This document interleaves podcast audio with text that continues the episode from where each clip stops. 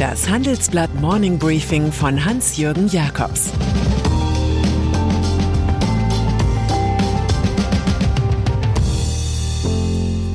Guten Morgen allerseits.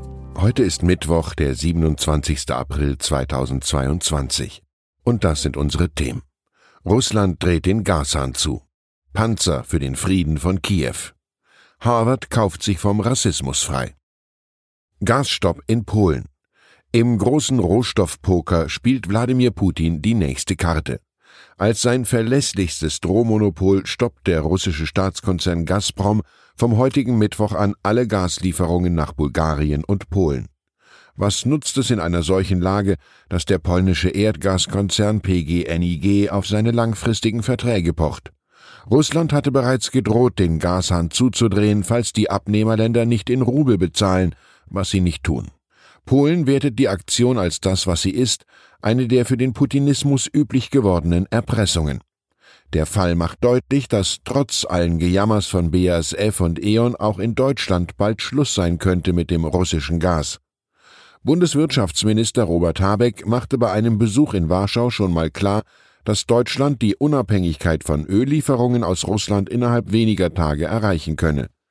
Ein Dementi von Gerhard Schröder, Aufsichtsrat des Ölstaatskonzerns Rosneft, steht noch aus.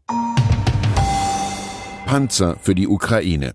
An den Pirouetten des Kanzlers in Sachen Ukraine hat sich die Republik satt gesehen.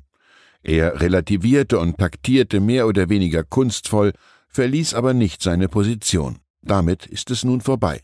Auf einmal geht doch das, was das Land vorher angeblich an den Rand eines Dritten Weltkriegs oder eines Atomschlags gebracht hätte.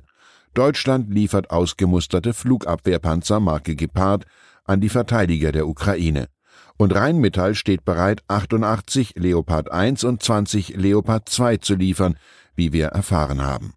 Vielleicht hat die Anreise des US-Verteidigungsministers Lloyd Austin nach Rammstein bei Scholz eine Sperre gelöst. Jedenfalls verteilte der Gast Komplimente an den zuletzt so gescholtenen Regierungschef, der zu einer Japanreise aufbricht.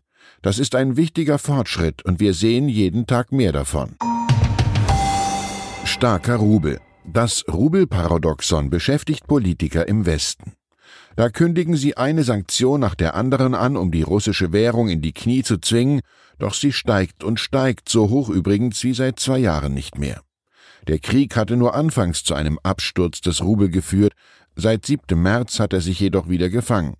Das liegt an vor allem zwei Gründen, wie unser Report zeigt.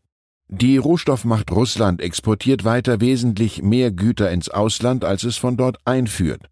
Der Rubelkurs spiegelt die Warenströme zwischen Russland und den anderen Staaten wider. Das würde sich erst ändern, wenn der Westen deutlich weniger Erdöl und Gas importieren würde. Einzelpersonen in Russland dürfen innerhalb von sechs Monaten nicht mehr als 10.000 Dollar tauschen. Oligarchen und Unternehmen können also nicht einfach Rubel wechseln und so Gelder auf Konten im Ausland verschieben. Dadurch bildet sich der Wechselkurs anders als in normalen Zeiten. Gegen das Rubelparadoxon hilft am Ende nur ein totales Energieembargo oder Sanktionen gegen alle russischen Banken, auch gegen die Sperrbank und die Gazprom-Bank. Streit um Airbus Großauftrag. Der Lack blättert an A350 Jets von Airbus. Aber die Frage ist, ob bei der Fluggesellschaft Qatar Airways nicht vielleicht schon der Lack ab ist. Die Airline aus Katar hat den Flugzeugbauer auf Schadenersatz verklagt und lässt fast die Hälfte der 53 fraglichen Flugzeuge am Boden, da es aufgrund der Lackschäden ein Sicherheitsrisiko gebe. In einem zweiten, mit dem Lackzer verbundenen Prozess gab jetzt der High Court in London dem Airbus-Konzern Recht. Danach durfte er als Antwort auf Katars Klage eine 6 Milliarden Dollar schwere Bestellung durch Qatar Airways über 50 Jets wieder stornieren. Eine Cross-Default-Klausel sieht vor, dass eine Partei einen Vertrag kündigen kann, wenn der Kunde anderweitig einen Vertrag gebrochen hat. Qatar Airways muss den größten Teil der Gerichtskosten zahlen und könnte nun darüber nachdenken, dass juristische Winkelzüge jenes Image beschädigen, das sich das Emirat mit der Ausrichtung der Fußball-WM Ende des Jahres geben will. Betrugsfall bei Axel Springer. Gerade ist es um den Medienkonzern ruhiger geworden. Das Macht- und Liebesleben bei der alten Spitze von Bild und ihren Freunden ganz oben auserzählt. Da drängt der größte Betrugsfall in der Firmengeschichte ins Blickfeld. Der noch nicht durch Verjährung betroffene Schaden liegt laut Staatsanwaltschaft bei 6,5 Millionen Euro. Vor dem Berliner Landgericht erzählt der geständige Angeklagte Markus Günther, wie er als Logistikchef des Verlags einst schwarze Kassen organisierte. Die habe er 2003 schon vorgefunden und lediglich weiterentwickelt. Davon hätten a. andere Manager wie der einstige Vorstand und Aufsichtsrat Rudolf Knepper gewusst und b. viele im Haus profitiert. Günther enthüllt, wie Springer direkt und indirekt für Speditionsleistungen zahlte, die gar nicht stattfanden. Mit dem Schwarzgeld soll mal eine Wohnung am Potsdamer Platz finanziert worden sein, mal ein Bündel Karten für die Fußball-WM 2006 zugunsten der Vorstände. Oder dann wieder angeblich die tägliche Liefertour mit frischen deutschen Zeitungen zu einem Ferienhaus des CEO Matthias Döpfner bei Marseille. Die Betroffenen dementieren hart. Das würde eine Schlagzeile in der Boulevardpresse vermutlich aber nicht entfetten. Und dann ist da noch die amerikanische Elite-Universität Harvard. Die gibt 100 Millionen Dollar für einen Stiftungsfonds und andere Maßnahmen aus als Kompensation für den Nutzen, den man in der Vergangenheit aus Rassismus und Sklaverei gezogen hat.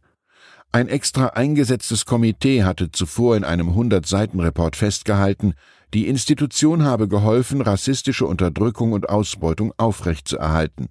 Danach hätten Sklaven auch nach Aufhebung der Sklaverei im US-Staat Massachusetts 1783 weiter auf dem Campus und in der Universität schuften müssen.